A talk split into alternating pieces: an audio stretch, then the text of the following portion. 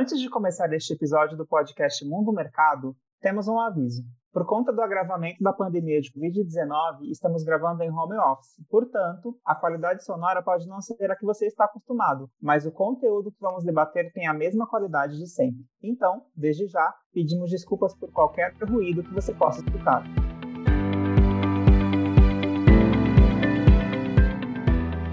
Mundo está refém do coronavírus há um ano. Fronteiras fechadas, economias retraindo, pessoas enclausuradas em casa e perdendo emprego.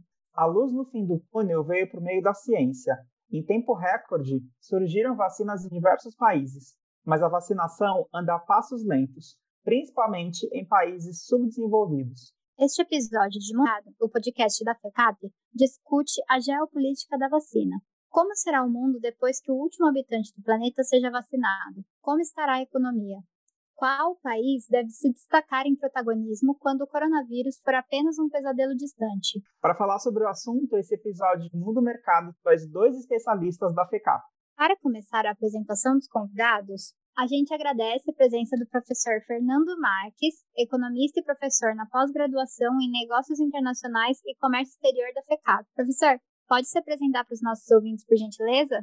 Bom, gente, obrigado pelo convite. Eu sou, sou o Fernando, eu sou economista, dou aula em, em cursos de pós-graduação desde 2014 na área de negócios internacionais, é, análise econômica e também relações internacionais.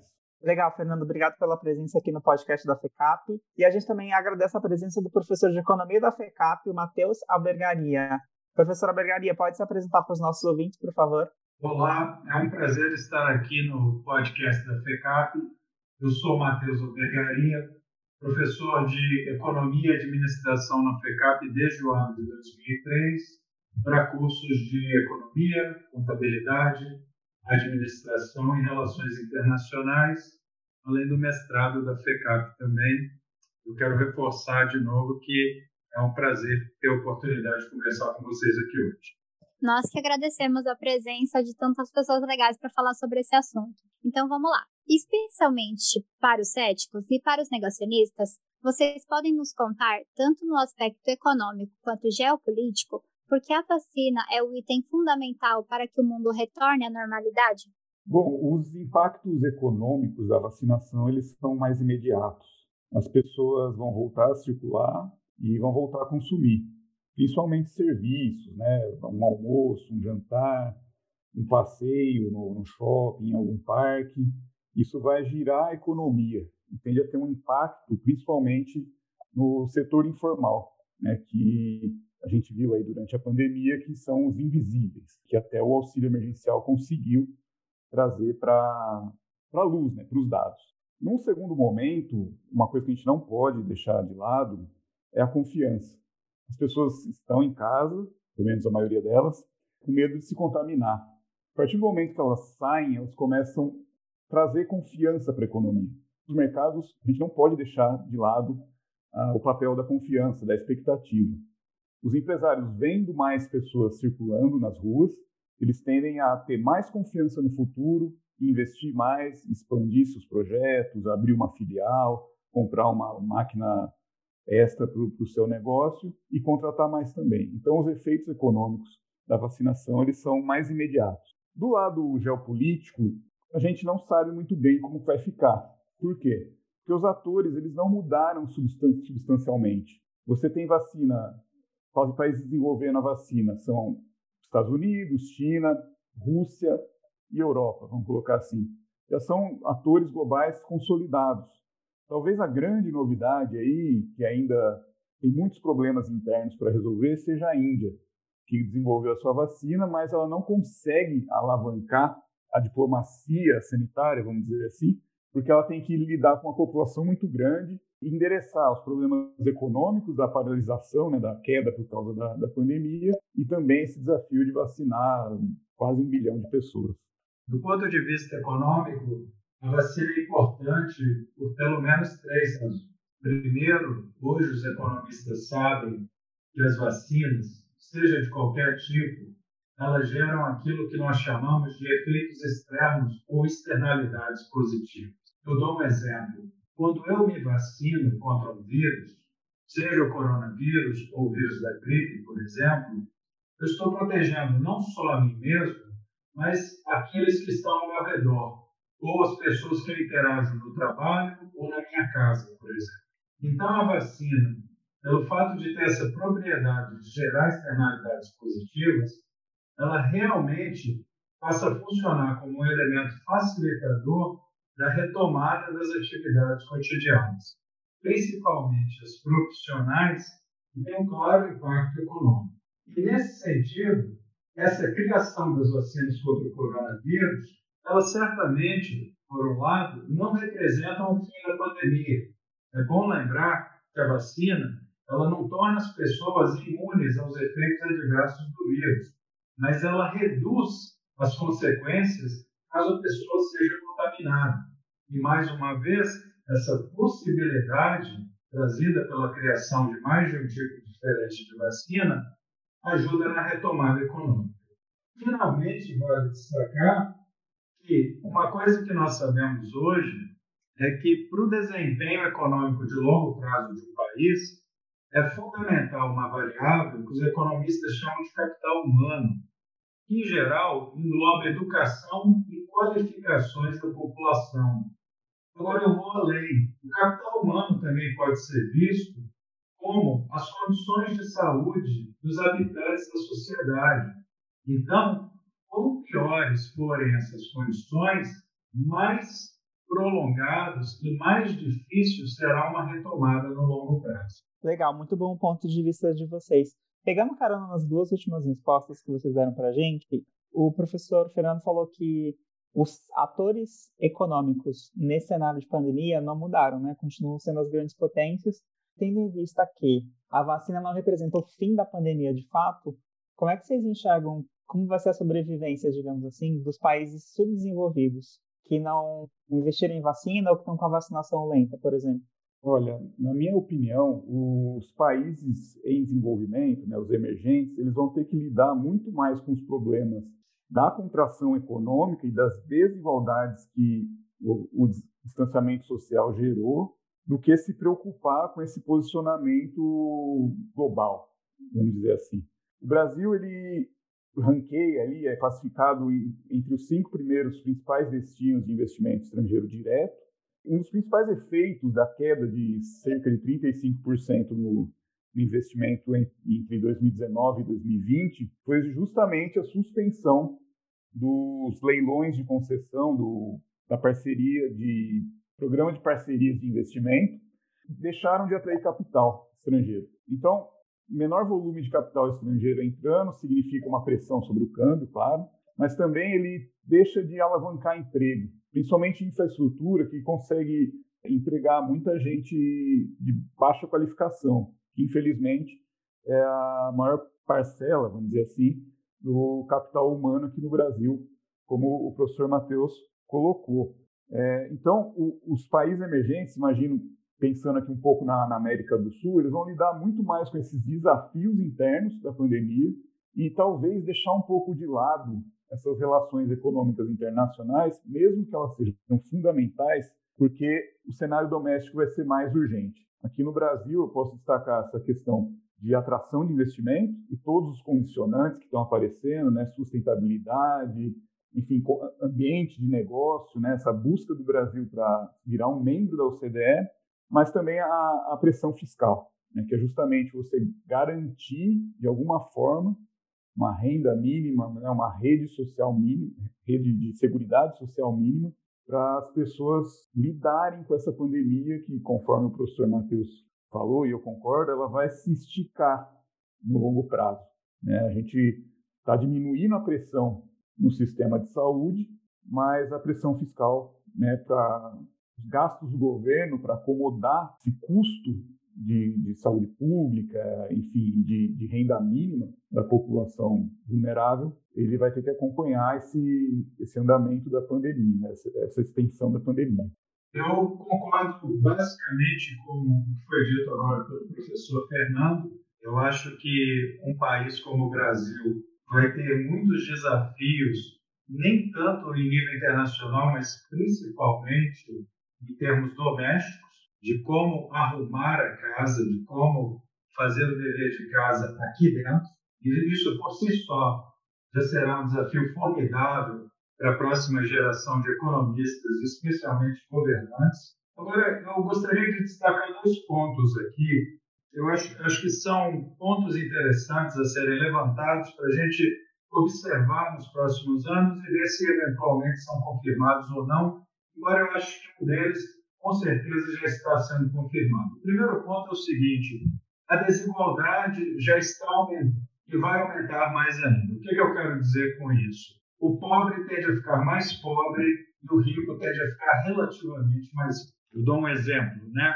As próprias condições de trabalho já facilitam com que trabalhadores e trabalhadoras mais qualificados já tenham vantagens em trabalhar de casa, já ganhem maiores salários e tenham mais oportunidades, mesmo em período de pandemia.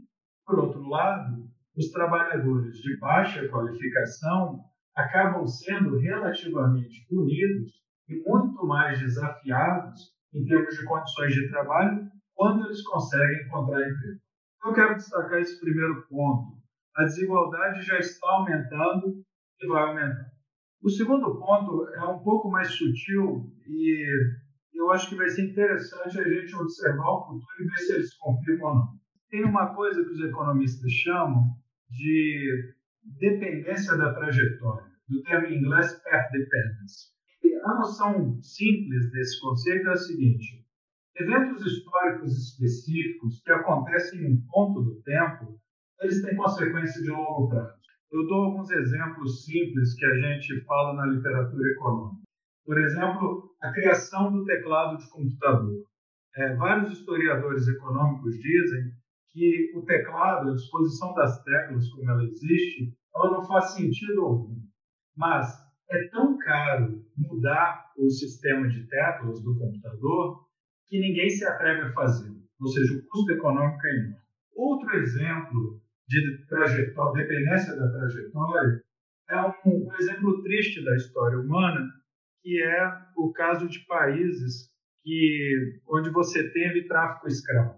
Tá? Tráfico de escravos, como o Brasil e Estados Unidos, por exemplo, o que alguns estudos ressaltam é que os países africanos que mais foram explorados em termos de tráfico de escravos, eles tiveram menor crescimento, atenção, 500 anos depois. Então, o que, que eu quero dizer com isso? Um evento que acontece 500 anos atrás tem consequências sobre um país ou localidade 500 anos depois. E por que, que eu trago esse exemplo aqui? para ressaltar que o que acontece hoje em um país como o Brasil é extremamente grave e certamente terá consequências de longo prazo, que não só a atual geração, mas provavelmente as próximas duas ou três gerações estarão ainda arcando com os dividendos negativos desse momento desafiador pelo qual o país vem passando. E é justamente isso que a gente ia perguntar agora, né? Tipo, quanto tempo vai demorar para a gente pagar essa conta que a gente está acumulando agora? Quanto tempo a gente vai levar para recuperar o que a gente perdeu em termos econômicos e de relações internacionais? Você acredita que essas gerações elas vão estar pagando só pelo econômico, né? elas vão estar pagando mais impostos e vão estar com menos acesso a recursos por estarem ainda pagando essa dívida? ou a gente conta com outros prejuízos também? Eu acredito que as consequências serão de longo prazo também, Carol. Por exemplo, o que acontece hoje em termos de perdas educacionais, principalmente de jovens ou, ou crianças que estão em idade escolar e precisam de uma atenção durante esse processo de educação, que é um processo cumulativo, eles provavelmente eu espero estar errado ao dizer isso, mas eles provavelmente sofrerão consequências no mercado de trabalho por décadas, porque um dos investimentos mais importantes que os economistas consideram hoje são os investimentos, em primeiro lugar, em educação, e eles certamente estão comprometidos, no caso do Brasil, para diversas camadas da sociedade, principalmente é, aquelas de mais baixa renda ou de menor qualificação, isso é lamentável, porque você, é, por conta da pandemia que, por conta de uma série de erros e equívocos no gerenciamento da pandemia do país, você vai acabar fazendo com que inocentes paguem, em certo sentido. Em segundo lugar, hoje tem uma literatura muito interessante, não só em economia, mas também em psicologia do desenvolvimento infantil, que sugere que alguns dos investimentos mais importantes que você pode fazer no jovem ocorrem durante a primeira infância. E eu me pergunto, né, esses, essas crianças que estão ainda na primeira infância, como será o desempenho delas no mercado de trabalho daqui a 18, daqui a 20 anos? E olhando para o cenário atual, eu acho que a gente consegue dizer que as oportunidades delas provavelmente serão menores, ou serão piores do que a geração que não pegou essa pandemia durante a primeira infância. Eu acho que é algo que a gente ainda vai ver. Eu acho que é uma previsão um pouco sombria, para dizer a verdade. Agora, olhando as contribuições nessas áreas de economia, educação e psicologia do desenvolvimento infantil, é, é esse cenário sombrio que vem. E o que eu quero deixar claro aqui é que teremos consequências econômicas de curto prazo, sim, mas teremos consequências econômicas, psicológicas e emocionais de longo prazo. E o desafio dos futuros governantes e formuladores de política econômica é pensar como lidar com essas situações que passam a surgir no Brasil e no mundo a partir de agora. Eu queria só complementar a parte internacional, porque o professor Matheus tocou num ponto muito sensível dessa dependência de longo prazo e dos efeitos psicológicos do confinamento, vamos dizer, né, o termo como ele é, confinamento no sentido de os jovens, né, as crianças, eu, eu percebo muito isso com os amigos aqui do meu filho, na questão de empreender, de conhecer o mundo. Os pais aqui que ficaram doentes, os filhos não querem mais sair de casa, com medo do vírus. Então, isso tem todo um efeito de cascata que eu não imagino os resultados no longo prazo. Mas comentando sobre a, a, o aspecto internacional, é, o Brasil ele ficou um pouco alijado da busca pela busca mais ativa pela vacinação, pela superação da crise. Felizmente, esse cenário já mudou um pouco com a posse do, do novo chanceler, o Carlos Alberto França. O discurso dele foi mais pacífico, mais tradicional e resgatando a, a tradição do diplomata de funcionário de Estado. Uh, a gente tinha o chanceler antigo, é, atendendo a outros aspectos mais ligados à política de governo. Então, as relações internacionais, no caso do Brasil com o mundo, elas tendem a se normalizar rápido, muito mais rápido do que os efeitos de longo prazo que o professor Matheus comentou. Mas a gente está tá prejudicado né, pelo, por todo o trabalho que foi feito até então. Já a China, por exemplo, ela começou a, pandemia com uma imagem muito arranhada, né? Porque ali foi o epicentro do vírus. Só que acontece, a China é grande demais para ser ignorada. Os países não vão deixar de fazer é, negócio com ela. Ah, o Banco Central Chinês lançou a CBDC, né? A, a moeda digital do Banco Central, nos últimos 15 dias. Então, ela continua com a sua relevância econômica, que essa imagem de centro da doença, que até levou a alguns comentários é, pejorativos do ex-presidente Donald Trump, é, ficam menores perto da relevância econômica da China. Já o Brasil não tem todo esse poder. A gente representa menos de 1% do comércio internacional e menos de 1% também do, dos fluxos de, de investimento, cerca de 1, 2%.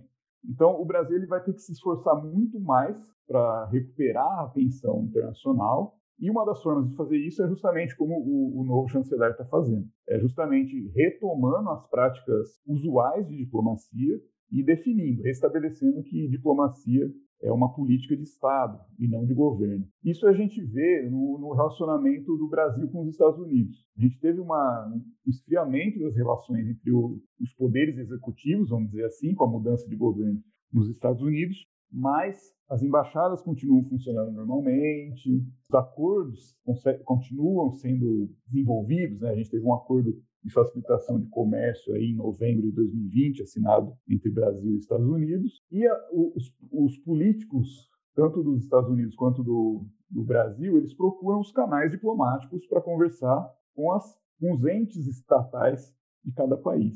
Então, diz aquele tem um ditado, né, que fala a gente só tem daqui para frente. O que ficou para trás tem ali o seu, seu passivo, mas é, felizmente a gente tem uma, uma retomada da normalidade nas relações internacionais do Brasil e, e, por consequência, das relações econômicas internacionais do Brasil.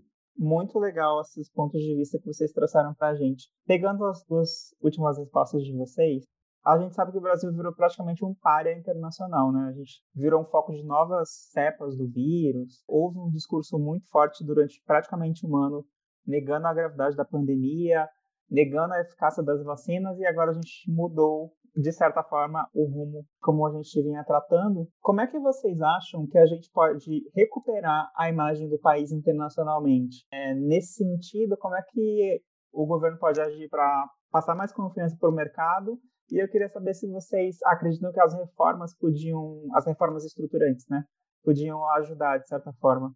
O ponto das reformas ele é muito importante, porque a gente falou aqui no começo sobre países com maior poder econômico respondendo melhor à crise. Né? O meu argumento foi que os fatores globais não mudaram durante a resposta à pandemia.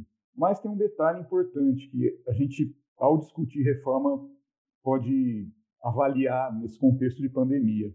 Um dos países que melhor respondeu ao contágio foi a Nova Zelândia. É um país pequeno, parecido com o Brasil em termos de produção, né, uma, uma, uma dependência muito grande do, do setor do, do, agronegócio, mas o, o grande trunfo, né, o grande, a grande diferencial do, dos, dos neozelandeses à resposta à, à pandemia foi a qualidade institucional. Então, desde o começo, o que a gente viu na mídia e, enfim, nas respostas do governo é, neozelandês foi justamente uma busca pelo pacto nacional, um compromisso com o distanciamento social, com as é, armas, né, com os instrumentos que estavam ali ao alcance naquele momento para conter o avanço da pandemia, sem discutir o que, que a ciência está certa, sem discutir qual que é o efeito político dessa medida, que foi o caso do Brasil. Então, essas reformas, talvez administrativas, a gente esteja falando, a tributária, elas não sejam suficientes para melhorar esse quadro institucional. Faltou um pacto nacional no Brasil para responder propriamente aos efeitos mais deletérios da pandemia.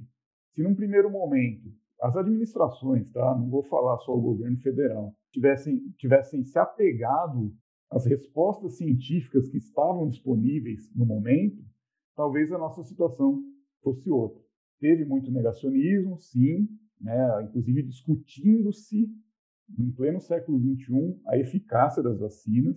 Lembrando que há 10, 15 anos atrás esse discurso era marginal, tanto na política quanto na, na ciência, em termos, gerais, em termos gerais, e isso atrasou muito, justamente porque esse discurso cético, vamos dizer assim, ele teria potencial de gerar dividendos eleitorais para determinadas plataformas. Então, o Brasil perdeu muito tempo nisso, mas a resposta econômica eu entendo que foi adequada. O auxílio emergencial tirou muita gente da pobreza, mesmo que momentaneamente ali, né, numa, num traço puramente estatístico, trouxe a noção de, dos vulneráveis que estavam totalmente desamparados, seja por bancarização, seja por acesso a serviço público, né, que foi o aplicativo lá da Caixa Econômica Federal, e conseguiu sustentar a renda. Tanto que, se a gente comparar o, a projeção do PIB no começo de março de 2020, ali quando estourou a pandemia, a projeção da FMI para o PIB brasileiro era uma queda de mais de 5%. O país é, né, entregou uma queda de 4,1%. Então, uma conta bem grosseira aqui, dá para dizer que esse auxílio emergencial, essa política de estímulo e até né, a medida mais polêmica, que foi a de suspensão de contratos, ela conseguiu, elas conseguiram sustentar alguma renda que segurou 1% do PIB aí. Só que eu não acredito que as reformas que estão postas aí no, no Congresso vão conseguir melhorar o quadro institucional brasileiro de tal maneira que o combate à pandemia seja uma coisa mais orgânica. Então, esse é o grande desafio, a gente melhorar o nosso quadro institucional, as regras do jogo, né, em termos econômicos, para que qualquer discurso diferente do convencional, em termos de ciência, em termos de boas práticas, consiga ser neutralizado pelas instituições, seja de saúde, sejam econômicas, dentro do, do país, assim como foi na Nova Zelândia. Eu concordo bastante com, com, vários pontos levantados pelo professor Fernando. Quero destacar, acho que uma palavra que é muito bem-vinda nesse momento, que ele traz muito bem no, no discurso dele, é essa palavra, né, que hoje em dia é muito importante em economia, que são as instituições ou as regras do jogo. É, hoje, nós sabemos que as instituições elas são fundamentais no desempenho econômico das nações no longo prazo. Por exemplo, um período de 100 ou 500 anos. E tem tudo a ver com essa questão da trajetória da dependência, o path dependence. Quando você tem essa interação entre o modo como nós fazemos as coisas aqui dentro do Brasil, as instituições, com essa questão da importância da história, é algo que alguns autores em economia, na área de história econômica, é, ressaltam que pode fazer toda a diferença no longo prazo. E por que é importante a gente enfatizar isso? Aqui eu retorno um pouco aos pontos que eu tinha levantado anteriormente. O Brasil demorou a agir. Essa é a grande verdade. Demorou muito a agir. Gastou-se aqui muito tempo em um debate que se revelou infrutífero. Faltou coordenação às esferas de governo, seja em nível municipal, estadual, especialmente federal, e alguém pode se perguntar quais são os custos de todo esse processo de equívocos e omissões. Primeiro, há claros custos econômicos. O Brasil está pagando, infelizmente, vai pagar no médio e longo prazo, em termos econômicos, e provavelmente perderá posições no ranking econômico internacional. É algo que nós ainda veremos no futuro, pode ser confirmado ou não, mas eu, eu faço essa previsão. É, agora, pior do que isso é que, com o aumento da desigualdade, quem mais paga a conta em termos econômicos é a população mais vulnerável, é a população mais pobre, é o pobre, é o trabalhador de baixa qualificação, é a mãe de família, é o pai de família. Então, eu quero destacar aqui que, é claro, os custos econômicos que serão recebidos de maneira desigual pela sociedade, com o pobre pagando relativamente mais do que alguém que esteja numa situação melhor. Agora, pior do que isso, na minha visão, é que essas consequências poderiam ter sido evitadas. Talvez, se as esferas de governo tivessem se preocupado menos com questões políticas ou interesses eleitorais, talvez a gente tivesse é, estragos menores, soluções que viessem antes. E aqui eu quero destacar algo que às vezes a gente não para para pensar, porque é, é uma questão difícil de ser falada, né? mas os economistas eles atribuem custo, um custo em cifras monetárias à vida humana.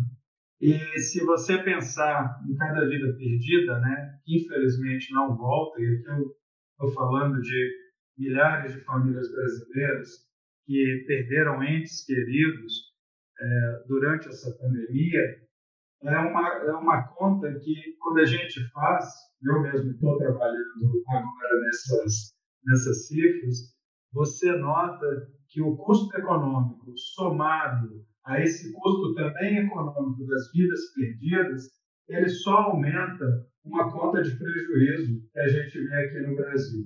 Em relação à pergunta que o Wagner tinha feito das reformas estruturantes, eu acho que elas são uma condição necessária para melhorar a situação econômica do Brasil. Mas eu quero destacar que não são uma condição suficiente. Elas, por si só, o professor Fernando coloca muito bem, elas podem não ser suficientes para que o Brasil tenha um bom desempenho econômico de médio e longo prazo. É uma medida do governo que eu acho que eu concordo que ajudou a aliviar um pouco os efeitos adversos da crise, mas ainda se revela insuficiente em termos práticos, o auxílio emergencial. O auxílio emergencial ele vem e ele ajuda, nós sabemos disso. Agora, talvez fosse necessário nesse momento uma política um pouco mais agressiva do auxílio emergencial. Mais do que isso, é um aspecto triste que a gente testemunhou ao longo do, do ano de 2020 e 2021 foram episódios de nítida corrupção, tanto no recebimento do auxílio emergencial por é, habitantes da população que visivelmente não precisavam desse auxílio, e lembrando que o auxílio ele tem um caráter rival, ou seja, se você recebe esse auxílio sem precisar, uma pessoa necessitada que deixou de recebê-lo, e também nas campanhas de vacinação. Né? Nós vimos aí alguns tristes episódios de uma vacinação falsa, né? em alguns momentos, em, em alguns locais aqui, em alguns municípios brasileiros, e a lógica é a mesma. Então, eu acho que é importante enfatizar que talvez algumas medidas econômicas tenham que ter um caráter um pouco mais agressivo, e mais do que isso, né?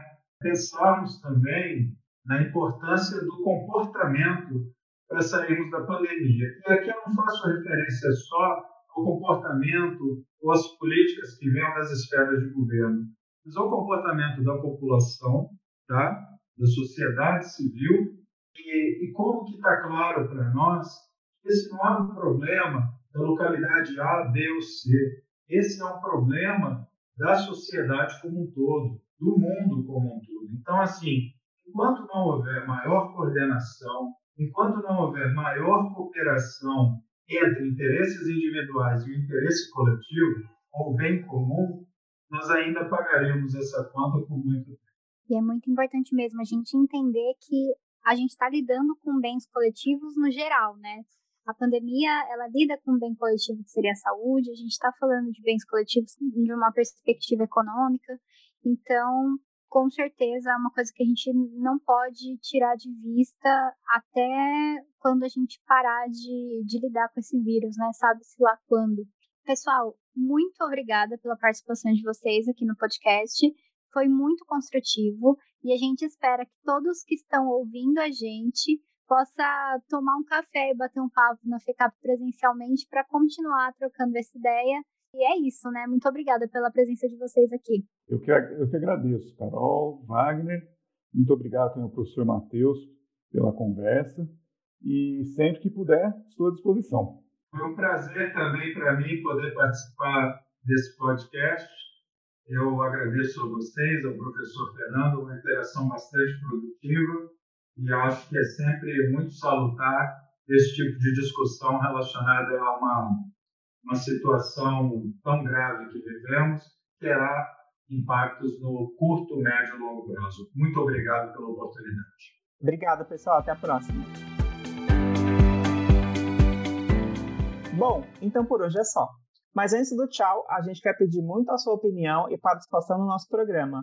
Qualquer sugestão de tema, pauta ou assunto, divide com a gente. É só entrar em contato conosco pelo e-mail podcast.fecap.br. E você que está nos ouvindo, não esquece de seguir a gente nos aplicativos de streaming. A gente está no Spotify, no Deezer e no Apple Music. E também vai lá nas redes sociais da FECAP para seguir a gente. É arroba FECAP. Tchau, pessoal! Tchau, gente!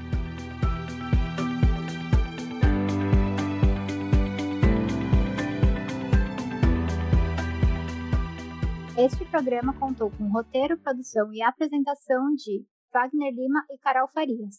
A edição é de Miker Viana.